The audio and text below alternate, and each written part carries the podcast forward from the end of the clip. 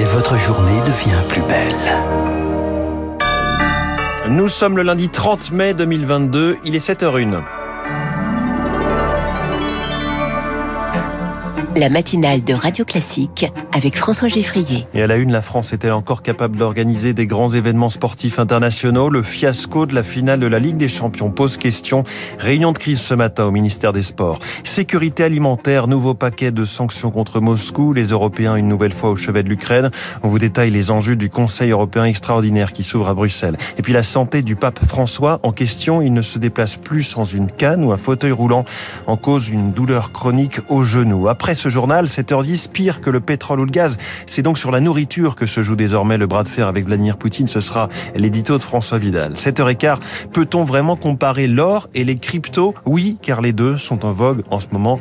Je reçois François Monnier, directeur de la rédaction d'Investir. Enfin, 7h25, après un début de mandat hésitant, Emmanuel Macron doit reprendre la main lui-même, comme souvent, et il a le calendrier avec lui. Ce sera l'info politique de Marcelo Vesfred. Radio. Classique.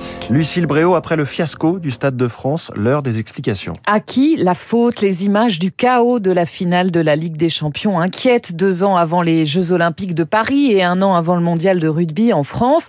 Le ministère des Sports réunit à 11h les parties prenantes pour tenter de tirer les leçons. Autour de la table, entre autres, le préfet de police de Paris, Didier Lallemand. Il incrimine une fraude massive aux faux billets. Il a saisi la justice.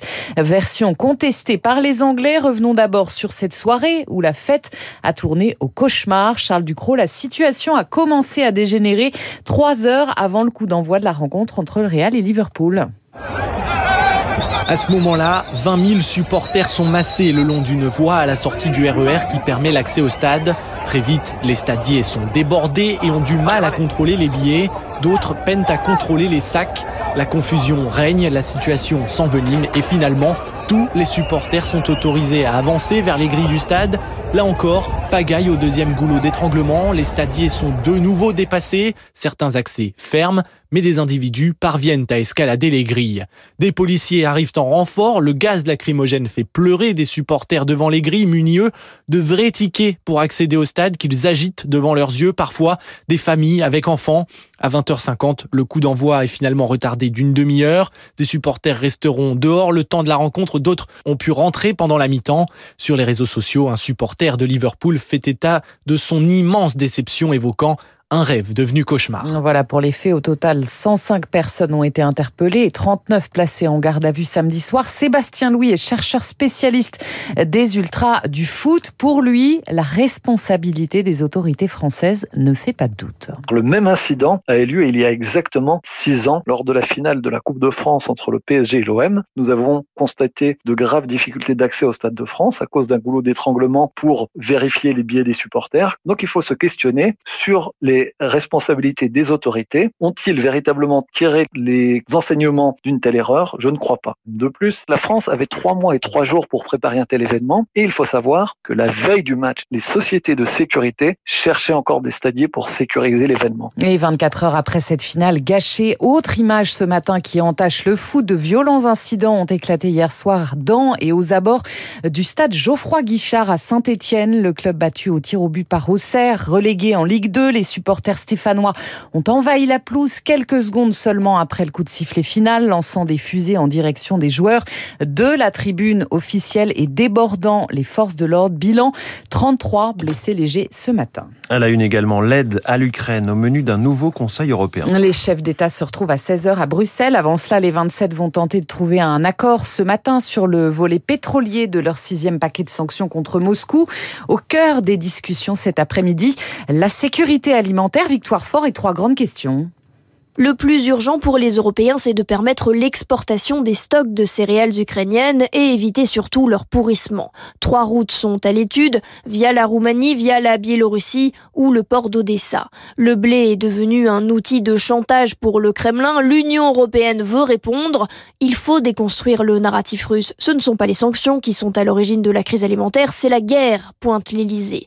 Le Conseil européen doit aussi s'entendre sur la nouvelle aide apportée à l'Ukraine, 9 milliards d'euros de prêts sont à l'étude. Reste à aborder la question de la reconstruction du pays. Comment moderniser l'État et les institutions. Enfin, le Conseil s'attaquera au serpent de mer de la défense commune. L'UE a accumulé un retard d'investissement béant. L'enjeu est de coordonner les achats pour éviter surtout une flambée des prix du marché de l'armement. Et le président ukrainien s'adressera lui ce lundi au 27 via visioconférence. Volodymyr Zelensky qui s'est rendu hier pour la première fois depuis le début de l'invasion dans l'est de l'Ukraine à Kharkiv. Il a limogé le chef de la sécurité de la ville qui ne travaillait pas suffisamment à sa défense selon lui. Kiev assure également reprendre du terrain du côté de Kherson alors que les forces russes progressent encore dans le Donbass. Vladimir Poutine, lui, est-il malade? Non, dément ce matin son chef de la diplomatie, Sergei Lavrov. De nombreuses rumeurs circulent sur la santé du président russe depuis plusieurs semaines. L'émotion de Joe Biden à Uvalde, cinq jours après la tuerie dans une école primaire. Le président américain a passé près de trois heures auprès des familles de victimes. Hier, plusieurs personnes l'ont exhorté à agir contre le fléau des armes à feu. Au Vatican, inquiétude autour de la santé du pape. Dix ans après son élection, François, 85 ans, apparaît plus affaibli que jamais. Des problèmes de genoux l'obligent ces dernières semaines à utiliser une canne et un fauteuil roulant. Il a dû annuler son déplacement au Liban, prévu en juin. En juillet, il est censé se rendre en République démocratique du Congo, puis au Soudan du Sud, avant de s'envoler pour le Canada. Pourra-t-il honorer ses engagements? François Dirige l'Observatoire géopolitique du religieux de l'Iris, y renoncer serait un problème selon lui. Le symbole est plutôt négatif, c'est-à-dire qu'un pape qui ne peut pas voyager apparaît comme un pape amoindri. Ses opposants, qui sont assez nombreux euh, dans l'Église catholique, peuvent toujours penser qu'il y a là une première euh, étape vers une renonciation euh, possible. On peut très bien également penser que le pape reste maître du jeu tant qu'il a toutes ses facultés intellectuelles, et il les a, et qu'il estime qu'il peut continuer à gouverner, à nommer des cardinaux. Donc la dimension politique est importante et à ce stade, le pape n'apparaît pas comme amoindri par ses euh, difficultés actuelles. Les propos recueillis par Martin Zuber. Et puis c'est peut-être le match de la quinzaine à Roland Garros, le duel tant attendu entre Rafael Nadal et Novak Djokovic aura bien lieu demain en quart de finale. L'Espagnol a peiné à se qualifier hier, poussé au cinquième set pour la première fois depuis 2013, porte d'Auteuil par Félix Augier aliassim. Voilà, on reparle tennis euh, dans une demi-heure avec Nelson Montfort commentateur évidemment euh, symbole par excellence de la quinzaine parisienne. Euh, Nelson Montfort tout à l'heure avec nous dans les spécialistes à 7h40. Merci Lucille Bréau, c'était le journal de 7h. Prochain point complet sur l'actualité à 7h30 avec Charles Bonner. Dans un instant, l'édito de François Vidal, le piège de Vladimir Poutine est en train de se refermer sur nous.